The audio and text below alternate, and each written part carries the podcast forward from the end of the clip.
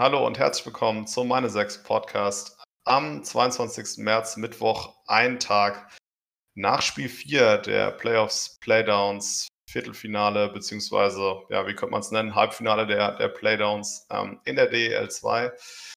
Äh, Luca ist wieder dabei und äh, wird mit uns oder beziehungsweise mit mir heute über die Serien sprechen. Luca, wie, wie ist so allgemeine Stimmung bei dir jetzt, wo die äh, Postseason wirklich angefangen hat? Ja, also herzlich willkommen auch hier zum Podcast. Schön, dass ich wieder dabei sein darf. Ähm, ja, die aktuelle Stimmung so als Ravensburg Tauschstars-Fan hat sich in den letzten drei, vier Tagen von einer entspannten 2-0-Führung in eine spannende 2-2-Führung gekippt. Ähm, Spiel Nummer 3 zu Hause muss man meiner Meinung nach gewinnen. Ähm, meiner Meinung nach Landshut auch ein bisschen, manchen Situationen ein bisschen glücklich. Aber in Spiel 4 jetzt gerade gestern, ich habe es nicht gesehen, aber auch was ähm, andere Kumpels und so gesagt haben, Nauheim die bessere Mannschaft. Ähm, ich habe es auch schon oft gehört in Spiel 3 und 4, dass halt vor allem die Torhüter das Spiel entschieden haben und Kratschner einfach ein Tick meiner Meinung nach auch sicherer ist als Langmann. Ähm, der ist aber trotzdem an den beiden Niederlagen nicht nur alleine schuld ist. Also der kann ja auch nichts dafür, wenn die Stürmer vorne nichts reinmachen und Kratschner einfach überragend hält. Ähm, kleiner, kleine Meinung noch zu, von mir zum Spiel Nummer 5 jetzt am Freitag in Ravensburg. Ähm, ich sage ganz klar, wer dieses Spiel gewinnt, gewinnt auch die Serie. Also gewinnt, äh, gewinnt Tauschhaus am Freitag, dann gewinnen sie auch am Sonntag, gewinnt Landshut am Freitag, gewinnen sie auch am Sonntag. Also ich denke, es gibt kein Spiel 7, was ja auch schon mal eine These ist und ich denke, ein guter Start in den Podcast. oh, das ist spannend, das ist wirklich spannend. Ähm, ja. ja. du hast schon äh, Kratschner angesprochen, bisher überragende Serie von ihm, äh, meiner Ansicht nach. Tatsächlich auch in meiner sechs bisher der mit Abstand beste Landshuter. Also ähm, der hat 73 Punkte, ja, der hat bisher 73 Punkte gemacht in den vier Spielen. Und tatsächlich ist Doremus mit weniger als 50 Punkten in den vier Spielen jetzt bisher in meine sechs der zweitbeste Landshuter nach meine sechs Punkten. Also da ist schon mhm. deutlicher Abstand. Bisschen anders sieht es in Ravensburg aus tatsächlich. Ähm, da hat bisher äh, vor allem Julian Eichinger überzeugt und Robbie Sanik. Ja, beide beide äh, mit Wahnsinnsserien bisher. Also ja. Eichinger bisher mit sechs Assists und äh, Sanik bisher sogar mit acht Scorerpunkten. Wen hast du noch so bei Ravensburg bisher stark gesehen? Äh, ja, ganz klar muss man sagen, nach wie vor, also es zieht sich wirklich durch seit Saisonende, seit Russell da schon ein paar Spiele hatten, die, die Latta-Brüder, also Nick und Luis Latta, ähm, richtig, richtig krass, vor allem äh, Nick Latta, also dem macht es auch richtig Spaß, die haben auch richtig Bock. Und äh, natürlich Sam Hur darf man dabei auch nicht vergessen. Ähm, aber quasi für den Scoring-Output, die sie normalerweise haben, sind die beiden Latas auch nicht zu vernachlässigen. Ja, auf jeden Fall. Also ist schon auffällig, dass, dass, bei, ähm, dass bei Ravensburg vor allem jetzt also die Ausländer richtig gezündet haben bisher in der mhm. Serie. Äh, und eben die, die Lascher-Brüder. Ähm, ja. Genau, aber wie gesagt, die, die Lizenzen bisher wohl äh, gut angelegt. Also äh, McDonald immerhin noch, noch mit zwei Scorerpunkten bisher, aber alle anderen mit, mit vier oder mehr. Und ähm, da, da hat man wohl auf die richtigen Pferde gesetzt, jetzt zumindest bisher äh, in dieser Serie. Ähm, ja, Luca, bitte, ja, ja das, das, noch, noch ein Satz dazu, das ist für uns immer relativ interessant. Also unsere Ausländer ähm, die scoren unter der Saison oft, haben nicht so krasse Ausreißer wie andere Teams mit teilweise dann Spielern, die dann, was weiß ich, wie ein Müller oder ein Jäverlein oder so etc. oder ein Garland. Die sind eher beim oberen Drittel der Scorer dabei. Allerdings ist oft so in den Playoffs dann, habe ich manchmal das Gefühl, bei den Topscorern, die die ganze Saison gefühlt 30, 40 Minuten auf dem Eis sind, dass in den Playoffs dann ein bisschen, wie soll ich sagen, überspielt wirken. Aber unsere Ausländer, weil wir auch ja eigentlich die ganze Saison jetzt auch durchziehen konnten mit äh, drei, eigentlich mit vier Reihen, größtenteils sogar, ähm, habe ich das Gefühl, dass sie jetzt eben gerade noch die Frische mitbringen, auch vom Kopf her und vom Körper und deshalb nochmal anders performen und das natürlich ähm, Sarnik, wenn man es genau nimmt, eigentlich in drei Spielen sogar die acht Punkte gemacht hat, mehr oder weniger, ist natürlich auch überragend. Ja, ähm, wir wollen ja heute wieder, ähm, was du letzte Woche schon gemacht hast mit dem Lukas, äh, mhm. mal das ist war, das ist gelogen spielen. Also ich habe das serienbezogen gemacht, deswegen äh, würde ich immer, bevor wir dann in die Serien reingehen, die ähm, ich vorbereitet habe, äh, das Spiel machen. Okay. Damit wir nicht dann noch in die Stats etc. reingucken und noch was verraten. Wie hast mhm. du es gemacht? Ich habe tatsächlich eher auf die Spiele und die Stats bezogen, aber ähm, ich habe jetzt quasi nur, nur eins, von dem her, ähm, genau, ist es, ist es auch okay, wenn du mehr gemacht hast, natürlich. okay, ich habe zwei und dann lass uns doch direkt mal mit einer Serie anfangen, die ich vorbereitet hatte. Und das ist tatsächlich das bittere Ausscheiden der Kaufbeurer gegen Bad Nauheim 4 zu 0, Luca. Also erstmal allgemein, äh, inwieweit hast du das erwartet? Also, ich meine, als Ravensburger ähm, ist ja immer so, ich meine, die, die Dortmunder würden sich auch freuen, wenn die Schalker ausscheiden, jetzt vielleicht nicht als Abstieg, aber halt, man gönnt den Rivalen immer nicht, so viel eigentlich quasi gar nichts oder auch im Derby.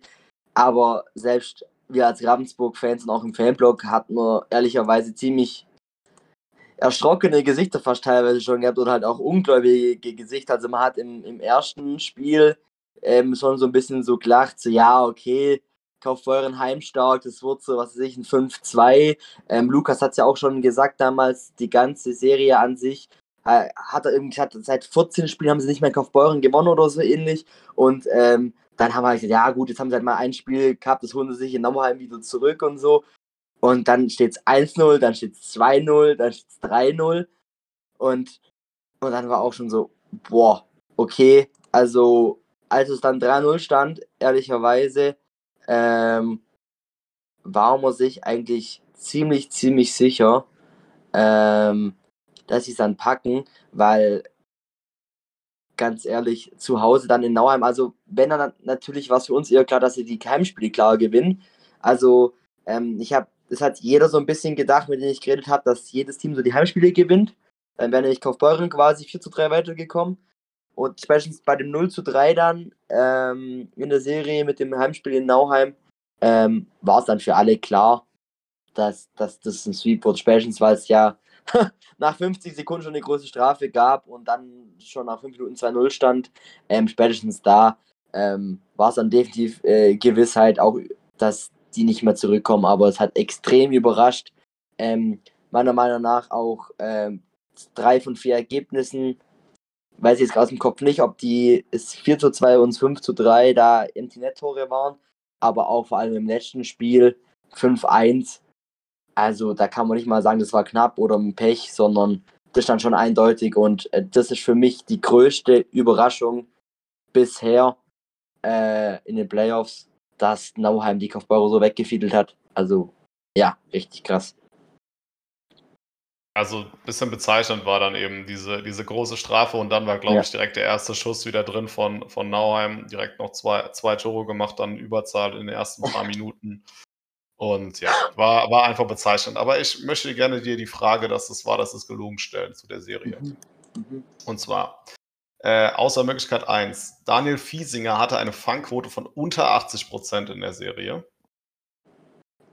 Das ist extrem Oder, ja. Mhm. Oder äh, vier Nauheimer konnten mehr als 12,5 meine sechs Punkte im Schnitt gegen Kaufbeuren in den vier Spielen erzielen. Was sie natürlich zu absoluten Startern in der meine 6 App machen würde. Mhm. Also eins davon ist wahr und eins davon ist gelogen, gell? Das ist richtig.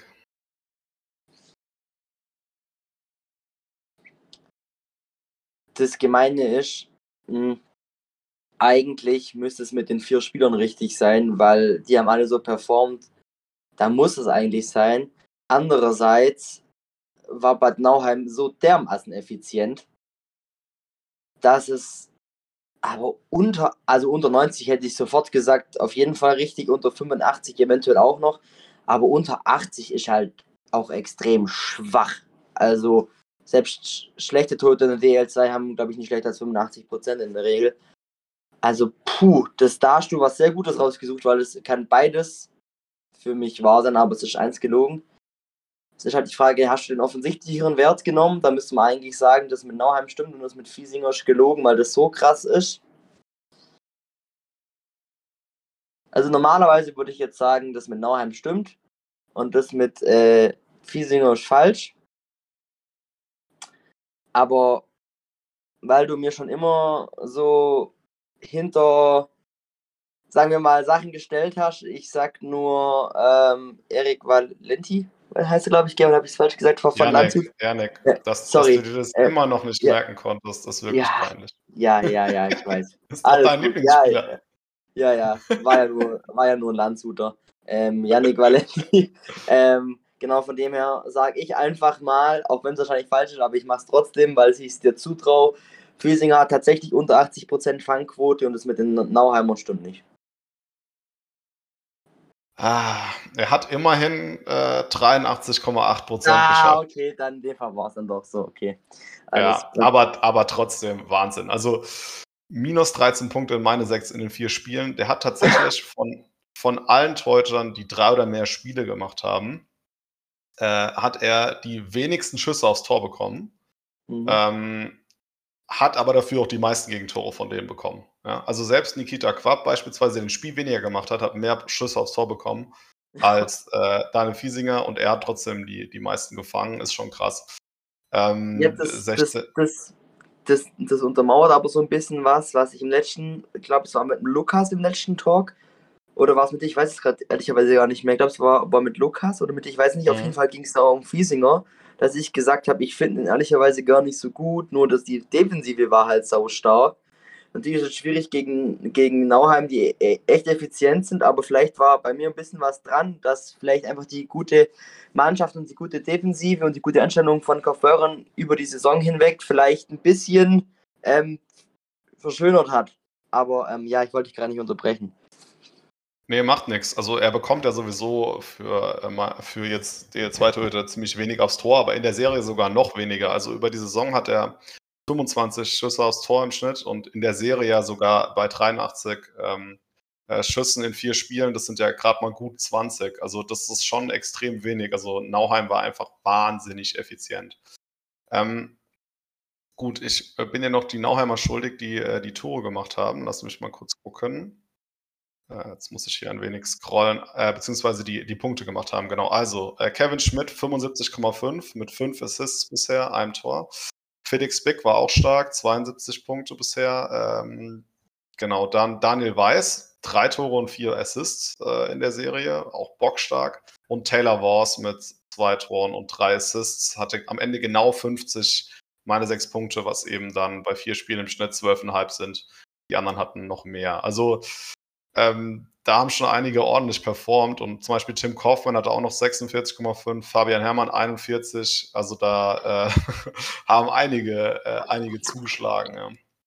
Ja, ja in Bad Nauheim. Äh, richtige Mannschaftsleistung auch insgesamt.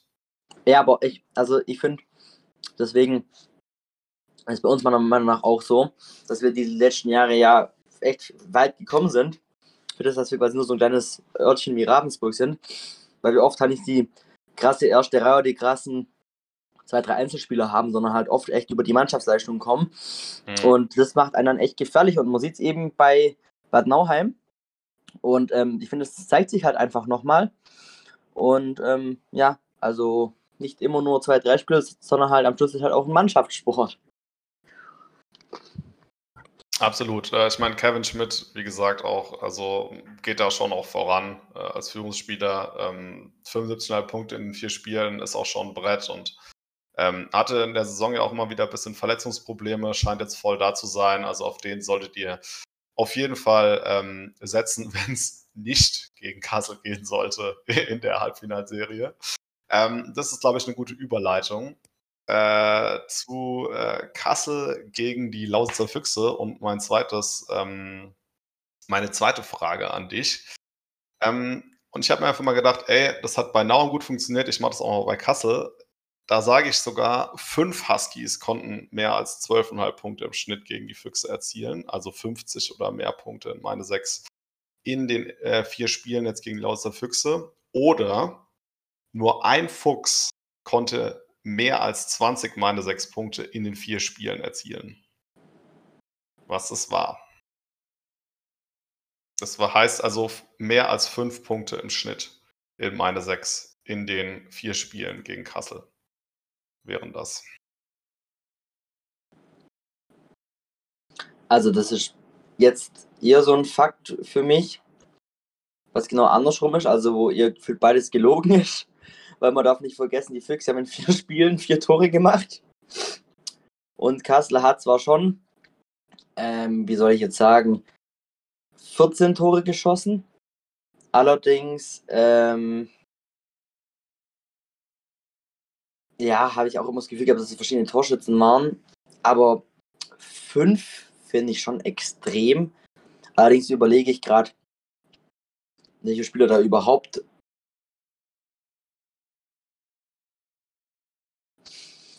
Ach, ich gehe einfach wieder für die Minderheit. Ich gehe trotzdem für den einen Füchse-Spiel und hoffe einfach, dass es äh, vielleicht irgendjemand doch geschafft hat. Genau, also es ist ja nur ein Fuchskonto mehr, ne? Ja. Und ja. Äh, das stimmt auch. Und das Ach. ist natürlich der Torhüter gewesen, Nikita Quapp, der hat immerhin ordentlich was aufs Tor bekommen, hat ja, 32 Punkte ins, insgesamt gemacht. Aber tatsächlich, also ein Fuchs konnte mehr als fünf Punkte im Schnitt äh, gegen Kassel erzielen. Maximilian ja. Adam 19,5 äh, auf Platz 2, Erik ja, okay. Valentin 19, Christian Blumschein ähm, 14 und ja, äh, Hunter Garland 12,5 Punkte in vier Spielen äh, gegen ja. Kassel. Also ich habe ihn auch nie aufgestellt, weil man kann einfach, also Kassel mit Abstand das schlechteste Matchup für Stürmer und Verteidiger. Also man kann einfach seine Spiele nicht gegen Kassel spielen, meine sechs. Und das hat sich auch wieder bewahrheitet, obwohl Hunter Garland ja, ja äh, einer der absoluten Top-Spieler war während der Hauptrunde. Ähm, aber gegen Kassel hat auch er keinen Stich gemacht. Man muss aber auch sagen, dass die Füchse ähm, generell eher defensiv orientiert sind, so wie ich es halt immer so im Gefühl habe, auch gegen Ravensburg. Und gerade im zweiten Heimspiel war das, glaube ich, eher eine Defensivschlacht beim, beim 2 zu 1. Und wenn du da quasi als Stürmer eben auch erstmal hinten verteidigen musst, sind die Wege halt auch extrem weit nach vorne. Und ich glaube auch einfach aus, ja, aus diesem Grund hat man jetzt von der Offensive nicht viel gesehen. Weil ich meine, was klar am Schluss ähm, sieht ein 4 zu 1 auch nicht so gut aus, aber besser als ein, was weiß ich, ein 8 zu 3. Also, ähm, ich denke, äh, die Füchse haben alles rausgeholt. Ich hätte ihnen echt noch gegönnt, dass sie dieses Spiel 2 da gewinnen, weil sie nur 2-1 verloren haben. Aber ich denke, die können komplett zufrieden sein mit der Saison im Vergleich dazu, wo sie die, die letzten Jahre waren und wie sie sich auch ähm, als, wenn ich jetzt nicht ans Falsch bringe, ein neun platziertes Team ähm, noch Reihe haben, auch gegen den besser platzierten EHC Freiburg, wo wir ja damals schon geredet haben, wo ich gesagt habe, ich, die Füchse sehe ich ein bisschen weiter vorne und du die Freiburger. Ähm, genau, also ich denke, da wird auch, ja, sind eigentlich alle eher, wenn sie auf die Saison zurückblicken, happy, dass sie ähm, so weit geschafft haben, weil ich weiß gar nicht, wann die Füchse das letzte Mal wieder in Playoffs waren. Ja, also insgesamt, glaube ich, war man damit schon zufrieden, ähm, dass man es in die Pre-Playoffs geschafft hat. Ähm, und ja, man hat sich jetzt auch nicht schlecht geschlagen. Es ist halt natürlich bitter, wenn man nur so wenig Tore erzielt. Ähm, aber ich finde auch, dass man bei Kassel einfach gemerkt hat, okay, also weißt du, da, da gehen jetzt direkt mal äh, Keck und Saigo gehen raus. Ähm, der ist zwei absolute Topspieler im Team, äh, verletzen sich, äh, spielen nicht. Und dann kommen einfach andere und besetzen die Rolle. Und äh, das, das, das Team in Kassel ist einfach das mit Abstand tiefste in der Liga. Ähm, ja. Und es ist einfach, ja, die absoluten Favoriten auf den Aufstieg und wirklich, also mich in, erinnert dieses Team halt auch so an, an Frankfurt in der letzten Saison. Die haben jetzt nicht den Einspieler, der, der alles macht, äh, wie jetzt, oder der, der überragend scored, wie jetzt, wie du schon gesagt hast, Marcel Müller beispielsweise in Krefeld. Ähm, aber die haben einfach so eine Tiefe und da, da kann auch mal ein Jack Whitener kein Tor in der Serie machen und trotzdem gewinnen sie halt locker die Serie 4 zu 0. Ähm, und ja, das ist ja, also es ist, ich habe es auch schon gesagt, ähm, äh, die ganze Zeit eigentlich. Also ich kann mir einfach kein Szenario vorstellen, der Kassel nicht aufsteigt. Ja, also sehe ich ganz genauso mit dem Szenario, dass Kassel ähm, auf jeden Fall die Mannschaft ist, die, die Meister wird. Allerdings sehe ich das ein bisschen anders zu Frankfurt. Ähm, ich finde Kassel nochmal, nochmal eine Schublade weiter drüber und viel dominanter und allein auch, weil du, in Spiel 1 spielt Kieli, in Spiel 2 dann Kuhn und dann ist wieder äh, McGauley dabei und also einfach, einfach wirklich krass und ich meine, die haben, die haben eine Qualität, die können sich gefühlt jeden Gegner mehr oder weniger zurechtlegen und selbst wenn sie mal ein Spiel verlieren sollten, dann werden sie im nächsten doppelt so stark zurückkommen. Also ja, das ist einfach so eine krasse Mentalitätsmannschaft auch und wie du schon gesagt hast, so ein tiefer Kader und teil, teilweise haben wir gefühlt dann Spieler nur, sagen wir mal, 35 von 50 Spielen gemacht oder vielleicht 40. Äh, das spürst einfach, wenn du quasi drei Wochen weniger gespielt hast und fit warst. Und äh, das gerade jetzt hinten raus, wo auch vielleicht manchmal beim einen oder anderen ab 50. Minute ein bisschen die Körner ausgehen. Ja, da sind sie halt dann oben auf und für mich kann es eigentlich keinen anderen Meister geben als Kassel. Ja, ich glaube, äh, so kann man es stehen lassen. Ähm, ich fand, wie gesagt, die Füchse haben sich gar nicht schlecht geschlagen, ähm, ja. haben, wurden in keinem Spiel komplett abgeschossen, äh, sind natürlich auch, wie du schon auch gesagt hast, eher ein defensiv orientiertes Team. Ich finde, das haben sie gut durchgezogen, sind nicht auseinandergefallen und das mhm. ist schon aller Ehren wert gegen äh, dieses Team. Oh ja, das sagst du, da, wie gesagt, da hat Ravensburg diese Saison echt vier andere, vier Spiele lang andere Erfahrungen gemacht. ja. ja. Ähm, okay, äh, Luca, was ist denn die nächste Serie, die du besprechen willst? Da wir uns, denke ich mal, das Beste zum Schluss aufheben bei den Playoffs, äh, würde ich mal sagen, dass wir jetzt ein bisschen Krefeld gegen Dresden ansprechen. ja, 3-1 steht's da. Ähm, für Krefeld. Warst du überrascht, dass Dresden nochmal ähm, den Kopf aus der Schlinge ziehen konnte und äh, Spiel 5 erzwungen hat? Nee, also überhaupt nicht. Also die ersten zwei Spiele gehen ja auch vom Ergebnis her klar an Krefeld. Allerdings in Spiel 3 in Krefeld ähm, dachte ich schon, oh, ich habe das Spiel zwar nicht gesehen, aber so vom, vom Feeling her und dann auch, auch noch Verlängerung und so, dann dachte ich, boah, jetzt drehen sie es vielleicht und machen dann in Spiel 4 den Ausgleich. Ähm, dann hat in Spiel 3 noch nicht ganz gereicht, allerdings in Spiel 4. Und ähm, meiner Meinung nach kann es wirklich nochmal sehr stark beflügeln, dieses 3 zu 1 jetzt.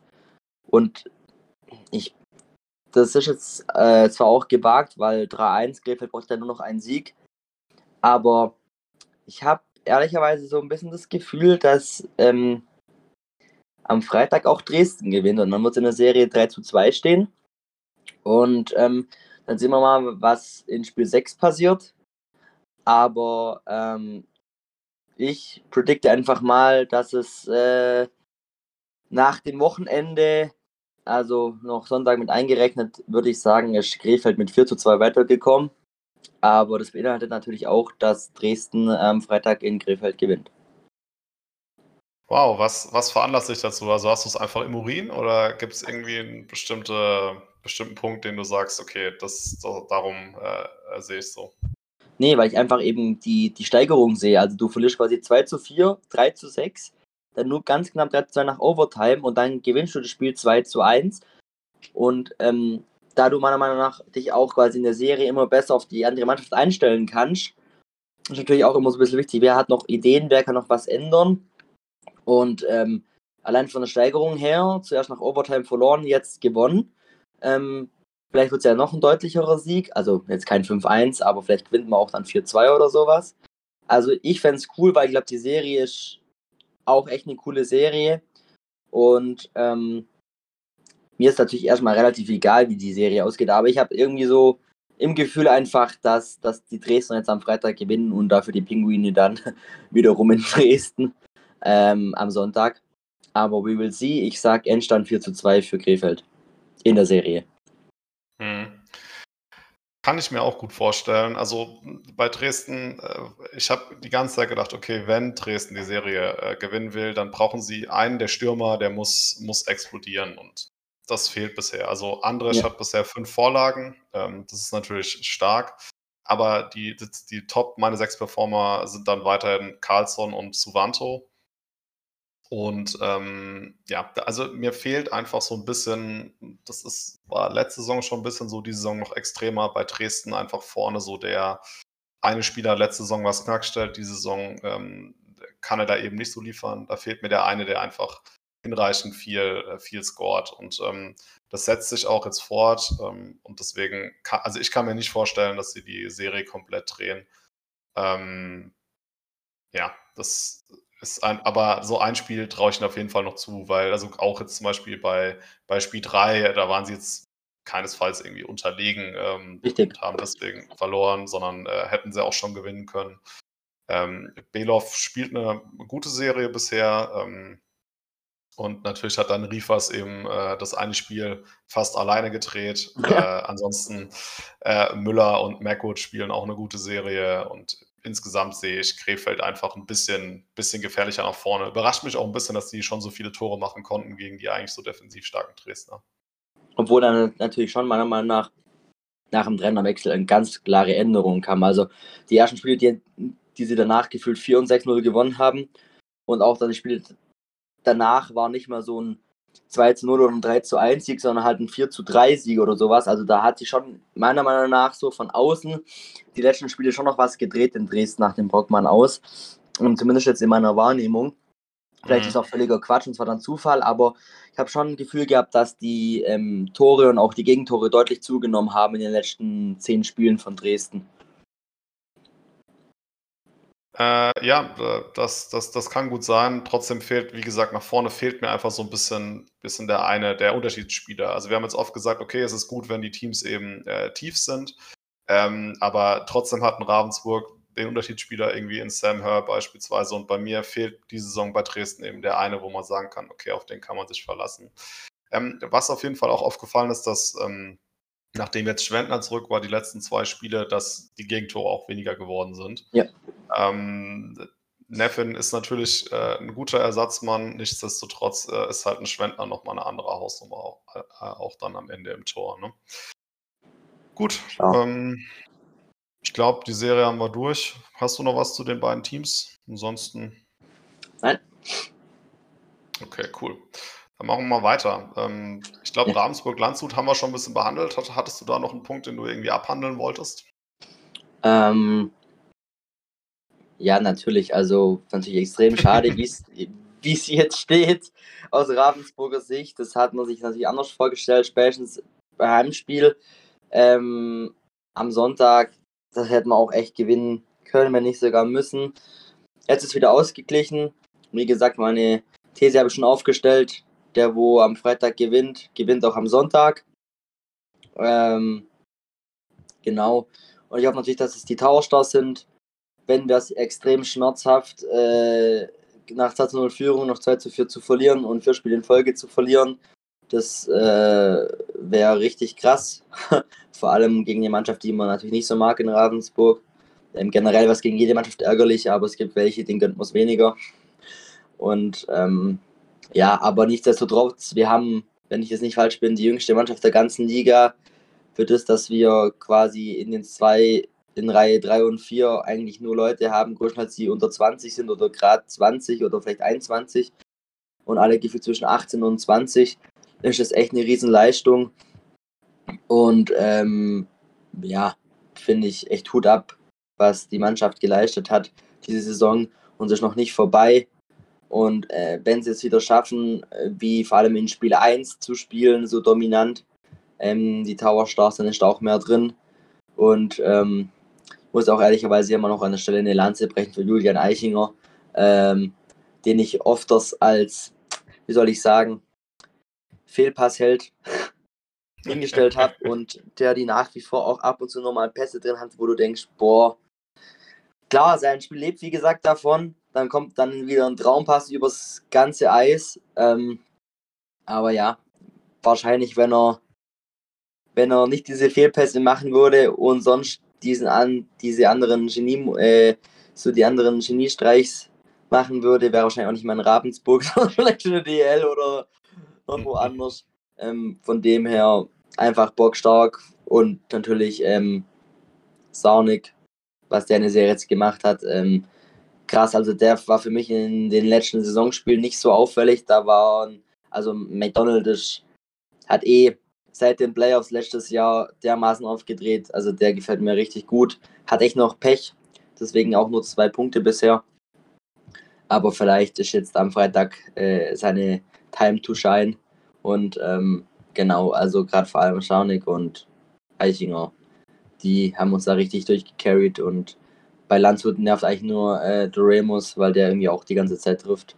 Aber ja, haben ja schon am Ende von der Saison gemerkt, dass der leider immer besser in Fahrt kommt und auch nicht umsonst, ähm, wenn man die Serie guckt. Ich habe jetzt, wie gesagt, zwei Spiele gesehen und äh, da waren bei Landshut eigentlich nur zwei Spieler auffällig, das muss man so hart sagen. Ähm, Im positiven Sinne, das war Kratschner und äh, Doremus. Und gut, jetzt hat Pfleger das eine Spiel entschieden, aber den hast du quasi bisher nicht gesehen. Also klar ist auch wieder eine Qualität dann, aber wenn ich zwei Spieler aktuell picken würde, ähm, von Landshut und ich das müsste in meine sechs einbauen, dann würde ich äh, Doremus und Kratschner nehmen. Äh, ja, du sprichst, äh, hast schon McDonald angesprochen. Tatsächlich habe ich mhm. mir überlegt, dass ich den bei uns ins Team nehme jetzt für den nächsten Spieltag, habe mich mhm. aber dann für einen anderen Ravensburger entschieden. Äh, so viel ja. als Teaser für gleich. Ähm, oh, ja. ein, Stat, ein Stat würde ich dich gerne nochmal fragen. Also mhm. fällt dir bei McLellan irgendwie auf, dass er äh, besonders schlechte Abschlüsse nimmt? Oder also ich kann mir einfach nicht erklären, warum er so wenig Tore gemacht hat diese Saison. Er hat jetzt auch wieder 17 Schüsse in vier Spielen gegen Landshut und kein Tor gemacht, äh, gegen äh, Ravensburg und kein ja, Tor gemacht. Also woran liegt das? Also kann natürlich nur äh, zu den beiden Spielen in Ravensburg sagen, weil die habe ich live gesehen. Mhm. Ähm, das ist meine Meinung. Ähm, McLellan ist eher beschäftigt, ähm, zu checken und äh, Nicklichkeiten zu begehen und ähm, ist meiner Meinung nach eher mit dem Gegenspieler beschäftigt als mit dem Tore schießen. Und das ist deshalb eine ziemlich einfache Erklärung. Ähm, wenn er Schüsse kriegt, waren die oft ähm, aus Ecken oder Winkeln, wo man eigentlich kein Tor schießen konnte. Ein Verteidiger nah an ihm dran war oder halt Bully genommen für einen Wechsel oder sowas. Also da sind locker schon mal zehn Schüsse davon ähm, weg gewesen. Und mit den anderen 5, 6, 7 Mal, da war da vielleicht mal ein guter Safe dabei. Aber ich habe jetzt so, wenn ich im Kopf durchgehe, vielleicht mal einen von diesen 17 Schüssen, der auch so richtig gut gehalten worden ist, der vielleicht hätte reingehen können an einem schlechten Tag oder für ihn an einem guten Tag. Aber sonst, ähm, wie gesagt, generell McClellan und Pfleger muss man auch natürlich die Tauschers-Defensive loben, wie die rausgenommen werden.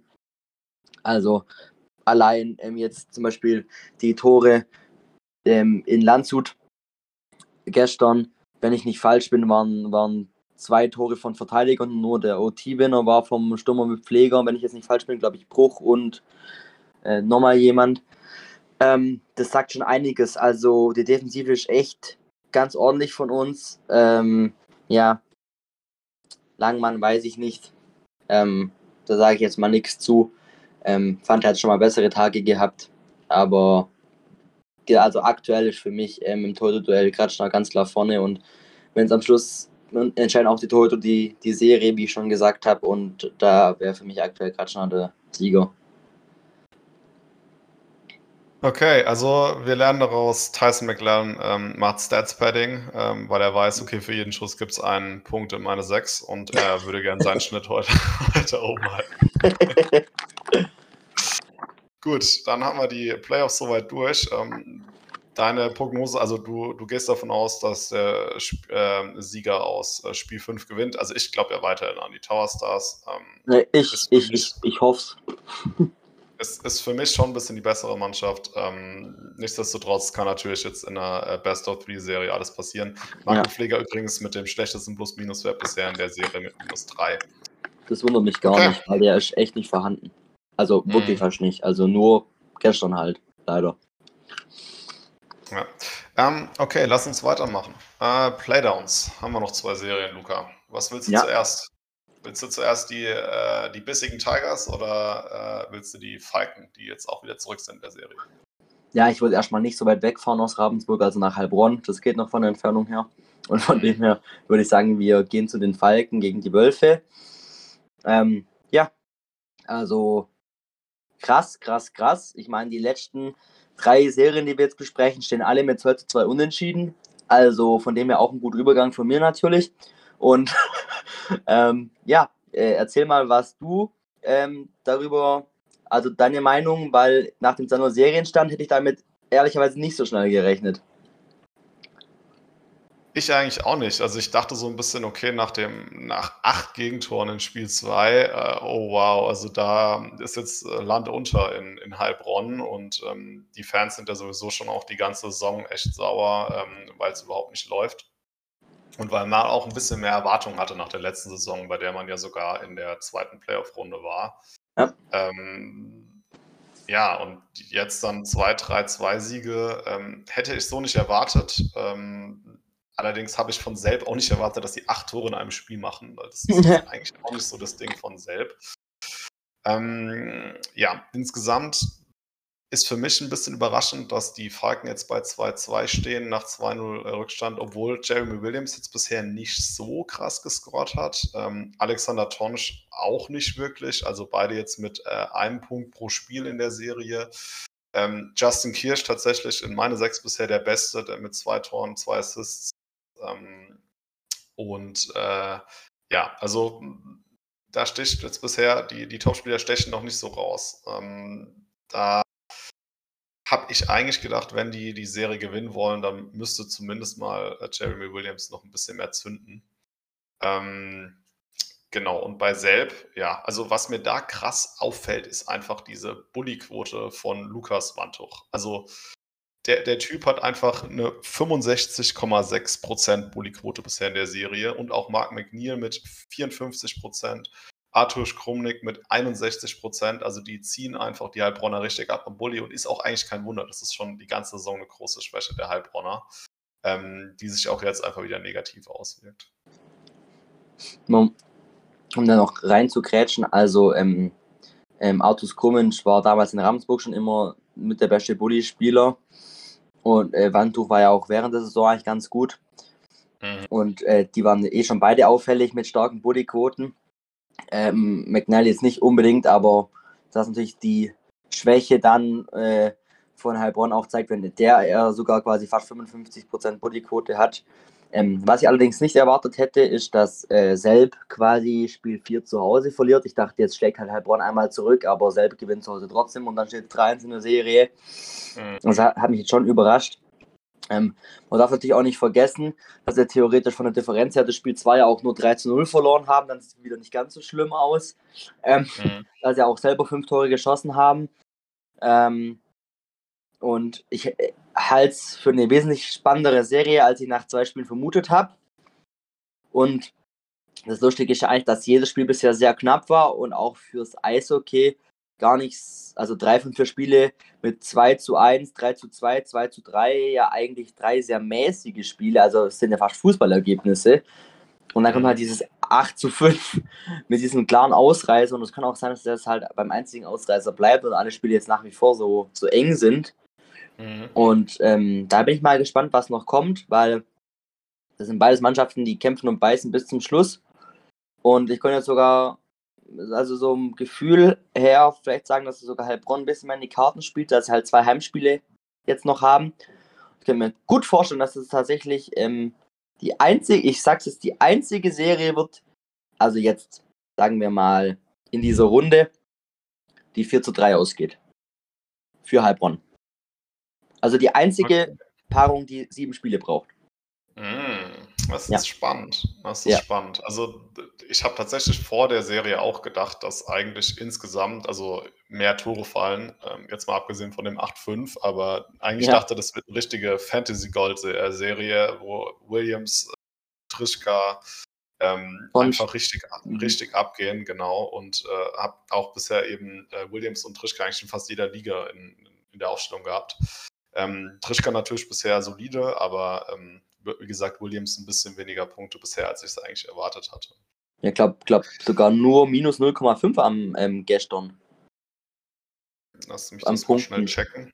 Ja, ich meine, Williams hat die minus 0,5, weil ich habe tatsächlich richtig, genau. ärgerlicherweise in einer Gruppe um 0,5 Punkte verloren. Das hat schon richtig weh. Ja, das ist bitter. Das ist natürlich bitter. Ähm, ja, also ich glaube, der ist auch in vielen Aufstellungen, ist natürlich auch nach den Durchschnittspunkten sehr weit oben bei uns. Ähm, ja, also er, ich glaube, er muss einfach jetzt der Unterschiedsspieler sein. Ist er ja normalerweise auch für Heilbronn, wenn sie äh, einen guten Tag haben, meistens. Und ähm, der, der muss jetzt noch in den letzten zwei Spielen ein bisschen zünden. Ähm, eine Serie oh. haben wir noch, Luca. Ja. Und, Jetzt ganz hoch in äh, Osten. Genau, und das, nachdem du äh, jetzt gesagt hast, dass äh, keine andere Serie mehr über sieben Spiele geht, würde es ja bedeuten, dass entweder Bayreuth oder Krimitschau zwei Spiele in Folge gewinnen werden. Genau. Und es werden ganz klar die Krimitschauer sein. Mhm. Da sich das Blatt jetzt wieder wendet. Die haben die ersten beiden Spiele so souverän 13-0 und 14-0 gewonnen. Ähm, man muss auch sagen, ähm, das 5 zu 2 ähm, ist eigentlich 3 zu 2 ausgegangen, da die beiden Tore halt einfach empty net Kisten waren. Sieht zwar eindeutig aus, als es ist. Grimmenschau spielt wieder zu Hause, die greifen wieder voll an am Freitag, holen sich das Heimrecht zurück und gewinnen dann nach äh, quasi Verlängerung, Overtime, wie auch immer, quasi, sagen wir mal, im vierten Drittel in Bayreuth am Sonntag und sind damit mit 4 zu 2 dann auch in der nächsten, also in der Sommerpause quasi, sagen wir es so. Spannend, ja, also nach dem ganzen Saisonverlauf ähm, und dann auch noch 2-0 vorne, dachte man, okay, also Krimitschau geht jetzt irgendwie locker durch, aber ja. ich habe wirklich Respekt davor, dass Bayreuth sich da nochmal so rausgekämpft hat. Ähm, jetzt in, in, zwei Spielen hintereinander äh, zu gewinnen. Äh, und das zum Beispiel jetzt 5 zu 2, ja, ich weiß, zwei Empty Net, nichtsdestotrotz, ohne dass Jävelein irgendwas gemacht hätte an den Toren. Also da war ich auch überrascht. Der war auch in vielen Aufstellungen bei mir. Tatsächlich äh, finde ich, dass Brandon Grazer immer noch ein bisschen unter dem Radar fliegt. Also der ähm, mhm. performt schon sehr solide für, ähm, äh, für die Bayreuther, hat jetzt auch ähm, insgesamt fünf Scorerpunkte in den letzten zwei Spielen gemacht, also wesentlich für dieses Comeback der Tiger verantwortlich. Ja, und man darf nicht ähm, auch nicht vergessen, weil ich auch nebenbei erwähnen wollte, dass natürlich auch ähm, Olaf Schmidt das auch jetzt sehr gut gemacht hat.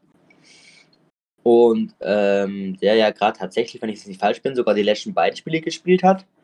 Richtig, ja. Und ähm, genau. beide Spiele gewonnen hat. Und Torhüter sind nicht nur in der Hauptrunde wichtig, sondern auch in den Playoffs. Da noch viel, viel mehr. Und ähm, der sich schon mal jetzt auch richtig warm geschossen hat und der vielleicht der Einzige noch sein könnte, so, der jetzt ein bisschen meine Prediction gerade kaputt macht. Aber wenn dann Gönnings Ola, äh, Olaf Schmidt natürlich auch Ex-Ravensburger und auch als Mensch total sympathisch, was ich bisher so gehört habe. Also dem, dem würde ich es auch gönnen, wenn er so am Schluss der Held der Serie wird. Aber ich ähm, kann es ja schlecht 20 Sekunden danach wieder zurückrudern. Ich bleibe dabei, dass die Grimmenschau die Serie 4 zu 2 gewinnen. Ja, also Boah, ich bin mir da echt nicht mehr so sicher jetzt nach den letzten zwei Ergebnissen. Also ich finde es auch krass einfach, dass Henry Kanin bisher einen Scorer-Punkt gemacht hat. Ja. Äh, Den ging sie gut rausgenommen, ja.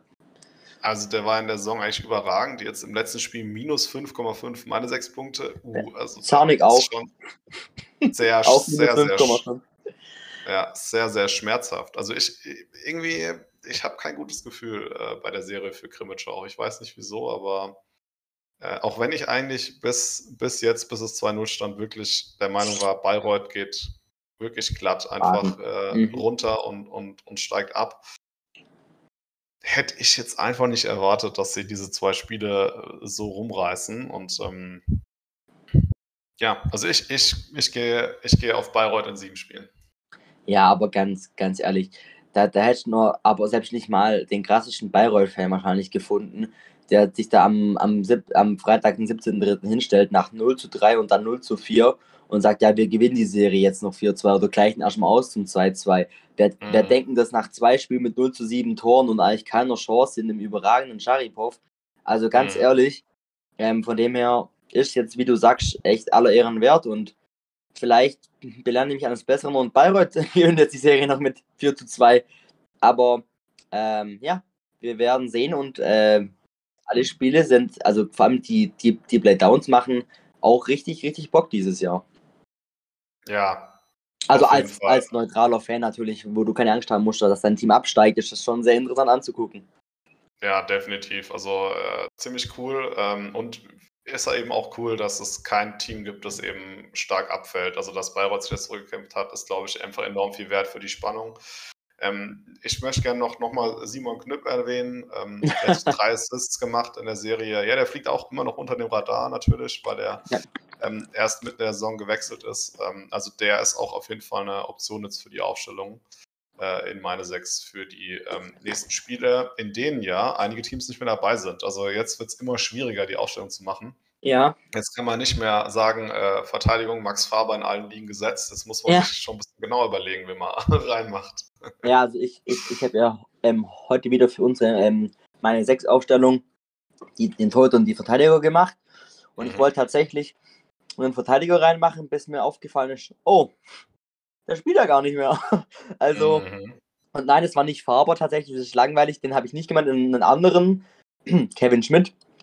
Und ja, dann ist mir halt aufgefallen, nee, den kann ich nicht reintun.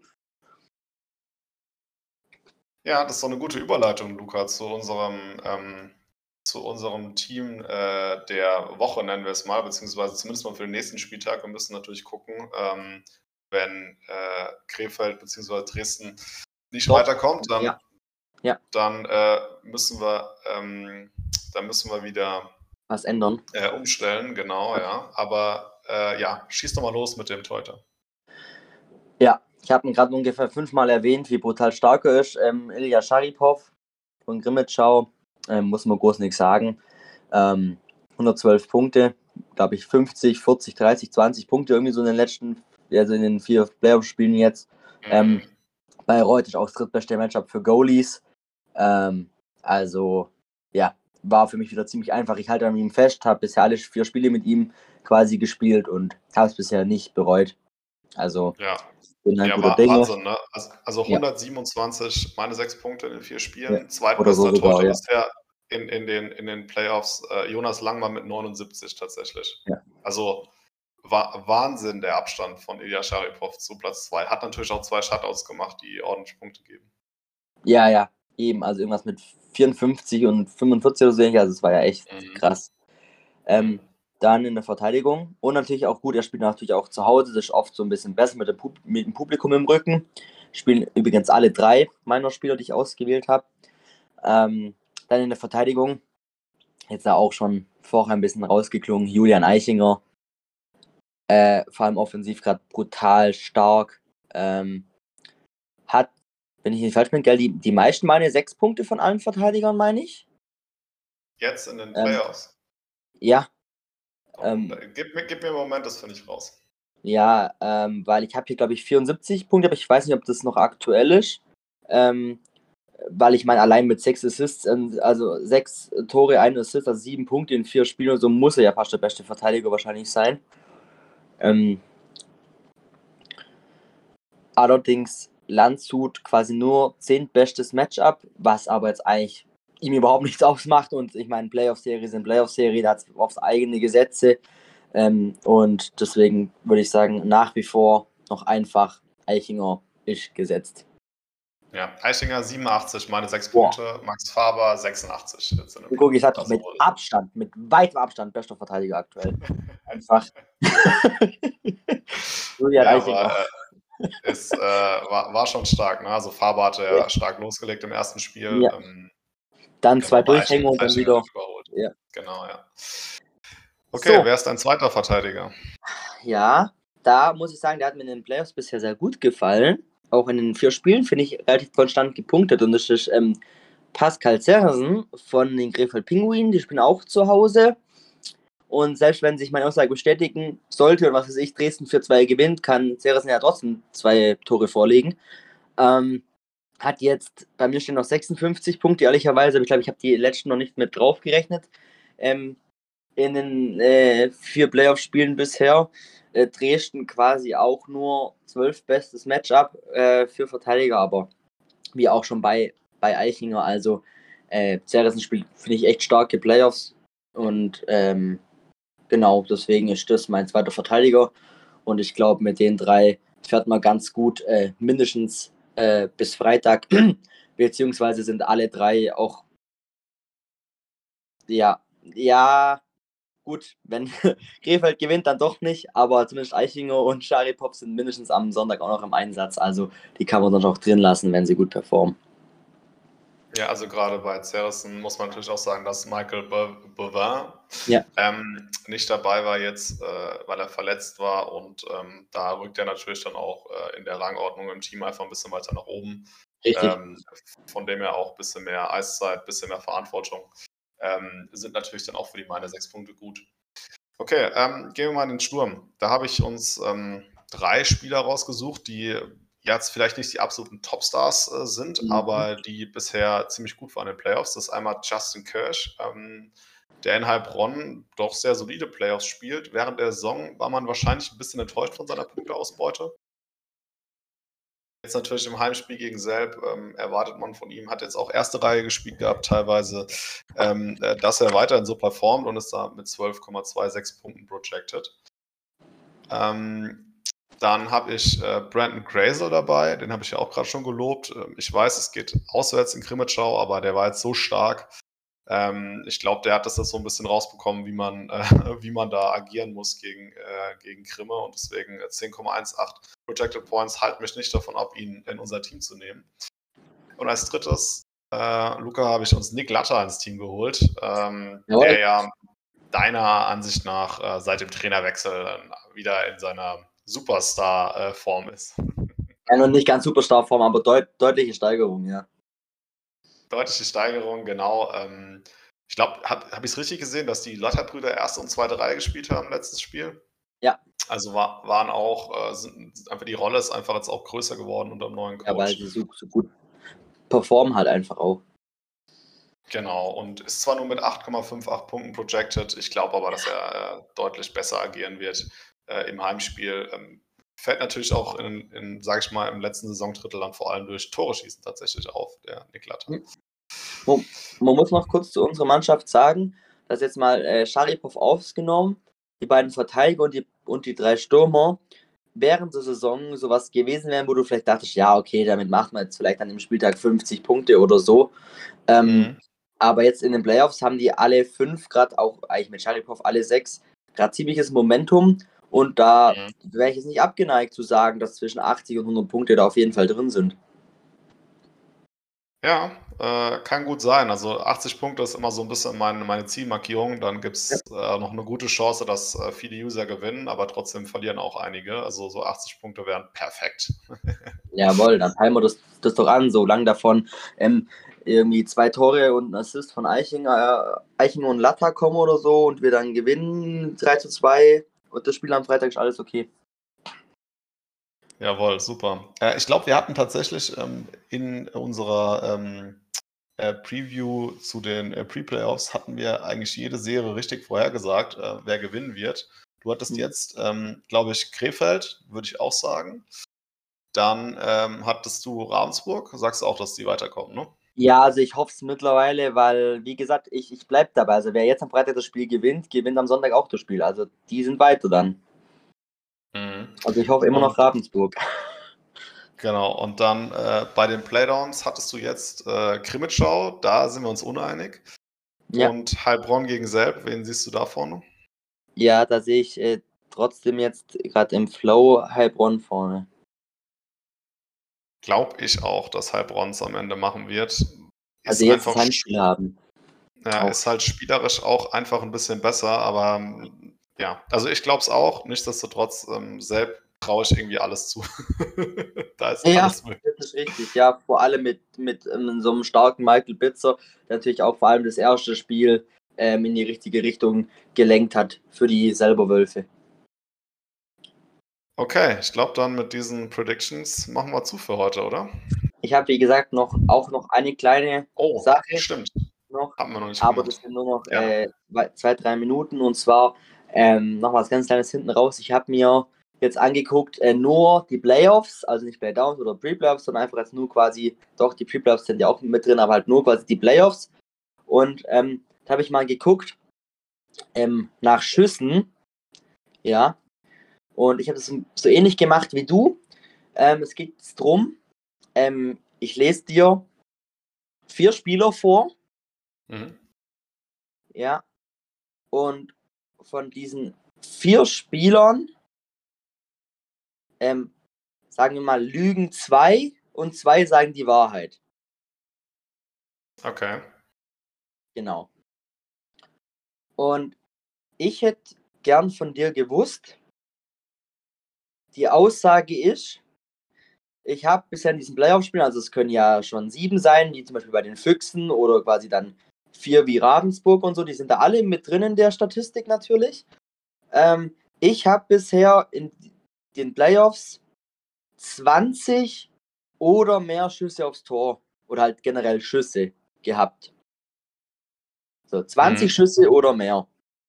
So. Die Namen sind Sam Hör. Ja. Tyson McLellan. Hunter Garland. Und Tor Immo. Wow, Tor Immo. Der hat ja nur drei Spiele gemacht. Ja, aber.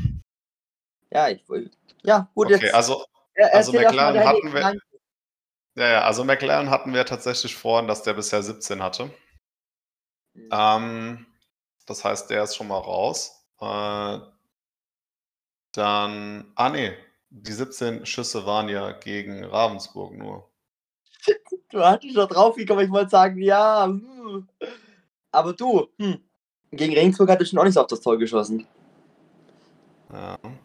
Sam Hör, auch interessant. Der hat, glaube ich, auch relativ viel geschossen bisher. Äh, Garland glaube ich nicht. Also der ist für mich eigentlich raus. Und Tor Immo war der letzte, gell? Mhm. Also es wäre natürlich krass, wenn er in drei Spielen so oft geschossen hätte. Ähm, nicht auszuschließen, aber dennoch. Naja, also McLaren muss ich dann ja sagen. Also der muss ja gegen Regensburg wohl drei Schüsse in den Spielen gemacht haben. Also ich sage erstmal, McLaren ist dabei. Ja, du musst noch einen zweiten sagen und dann löse ich auf. also okay, quasi also Mac McLaren sage ich, McLaren sage ich ja. Mhm. Und ich glaube tatsächlich, dass Sam Hör auch viel geschossen hat bisher. Also ich würde mit Sam Hör gehen. Das heißt quasi, McLellan und Sam Hör sind über 20 Schüsse und Garland und Emo sind unter 20 Schüsse. Also ich fände es krass, wenn Garland so oft gegen Kassel geschossen hätte. Ja. Und also, Emo wäre so, natürlich in drei Spielen auch heftig, aber will ich nicht ausschließen. Genau, also ich wollte gerade sagen, ich meine, die haben ja quasi schon dann sieben Spiele gemacht, die Lausitzer Füchse. Das ist auch nicht ah, vergessen. Ah, ja, stimmt. Da ja das war quasi gemacht. das, wo ich dich ein bisschen verarschen wollte, aber du hast leider selber vergessen. also tatsächlich so, also Hunter Garland hat in diesen sieben Spielen nur 16 Mal aufs Tor geschossen oder hat oh, 16 wow. Schüsse abgegeben, äh, was quasi ungefähr zwei pro Spiel sind, wenn man schnell im Kopf mal überschlägt. Ähm, mhm. Also ich denke, wahrscheinlich hatte der ja. vor Kassel schon zwölf Schüsse oder zehn und danach hat nur noch vier oder so. Ähm, mhm. Genau, also das Problem war eigentlich, dass ich erst zu spät gesehen habe, dass mein Quiz doch nicht so schwer ist, weil eigentlich wollte ich noch ähm, Erik Valentin reinnehmen von den Füchsen, weil ich mhm. dachte, der hätte 20 und es wollte so ein bisschen, dass du auf keinen Fall den auf der Rechnung hättest. Aber dann ist mir aufgefallen, dass er le leider doch nur 19 hat und dann war quasi mein Quiz schon wieder eigentlich dann zu einfach. Aber ähm, Platz 1, wer hätte es gedacht, ist aktuell Jack Olin Doramos mit 25 Schüssen aus 6 Spielen. Dann kommt Tyson McLellan mit 24 Schüssen aus 6 Spielen. Dann kommt schon Sam Hör mit 22 Schüssen aus 4 Spielen, was ich sehr mhm. beeindruckend mhm. finde. Leider und daraus nur ein nur Tor. Ein Tor. Nur ein Tor. Ja, ja, das ist dann das Schlechte dran. Und dann gerade eben ganz knapp auf Platz 4 Erik Valentin mit 19 Schüssen. Und dann geht es schon echt ein bisschen weiter runter. Was ich noch umso beeindruckender finde, ist dann, dass Scharnik am Schluss aus vier Schüssen, äh, sorry, aus 17 Schüssen äh, fünf Tore äh, gemacht hat. Das ist schon auch wieder nicht so schlecht. ähm, genau, und dann geht es ein bisschen weiter runter. Hunter Garland hat quasi dann nur 16 Schüsse aus sieben Spielen und Tor Immo dann eigentlich wiederum sogar 14 Schüsse aus drei Spielen, hat dabei auch schon vier Tore gemacht. Also wenn Freiburg weitergekommen wäre, ich glaube, der wäre da ganz oben dabei gewesen. Vermutlich, ja. Ja, ich habe jetzt auch mal nachgeprüft. Also Gar Garland tatsächlich in der Serie gegen äh, Kassel mit fünf Schüssen in vier Spielen aufs Tor. Ja, gar nicht so, so schlecht geschätzt aus Spaß, wo ich gesagt habe, vier Schüsse äh, nur gegen Kassel. Ähm, ja, krass. Okay. Ja, also in dem Fall alles richtig. Aber es wird auch, denke ich, ein bisschen interessanter in der nächsten Serie, falls sie es nochmal machen. Da hat es dann mit den Schuss auch nochmal was geändert und dann sind es hoffentlich, da sie ja nicht mehr dabei sind, der Ramos und McLaren eh nicht mehr oben dabei. aber das ist ein gutes Schlusswort. Gut. Kassel, äh, Kassel sage ich schon, Landshut ist hoffentlich nicht mehr dabei. aber natürlich mit Fanbrille gesagt, ne, seht's mir nach. Na gut, Luca, dann machen wir mal zu, würde ich sagen. Jawohl. Äh, danke dir, dass du dabei warst heute und äh, wir hören uns nächste Woche. Ciao. Ciao.